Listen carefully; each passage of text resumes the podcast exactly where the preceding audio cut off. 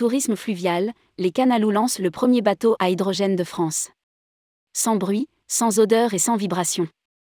Les Canalou, loueurs constructeurs de bateaux dédiés au tourisme fluvial, ont inauguré fin avril 2023 le William Grove, premier bateau à hydrogène à naviguer sur les canaux en France. Autonome pour une journée de navigation, il peut accueillir entre 2 à 12 personnes. Rédigé par Jean Dalouse le mardi 23 mai 2023.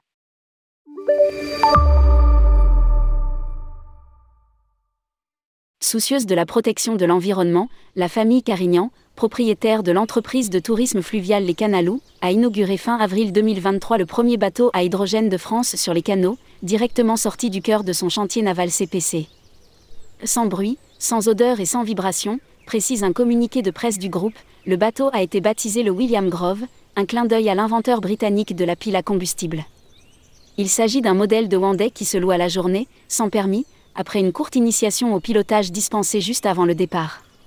Équipé d'une table, de chaises, d'un taux de soleil et de sanitaire, il peut être loué dès à présent jusqu'à la fin de la saison, fin octobre, pour 2 à 12 personnes. Ce bateau est né de l'idée de verdir notre flotte et de faire un test sur l'hydrogène. Si le modèle s'avère convaincant, nous espérons construire par la suite un tarpon à l'hydrogène. Nous souhaitons améliorer notre empreinte carbone et améliorer l'expérience client en proposant des moteurs sans bruit, sans vibration et sans odeur a déclaré Alfred Carignan, PDG des Canalous. Aujourd'hui, la flotte des Canalous compte quelques modèles électriques et l'entreprise travaille à prolonger le cycle de vie de sa flotte de bateaux existante en opérant des opérations de rétrofit pour l'améliorer et la verdir. Un bateau pour trois canaux.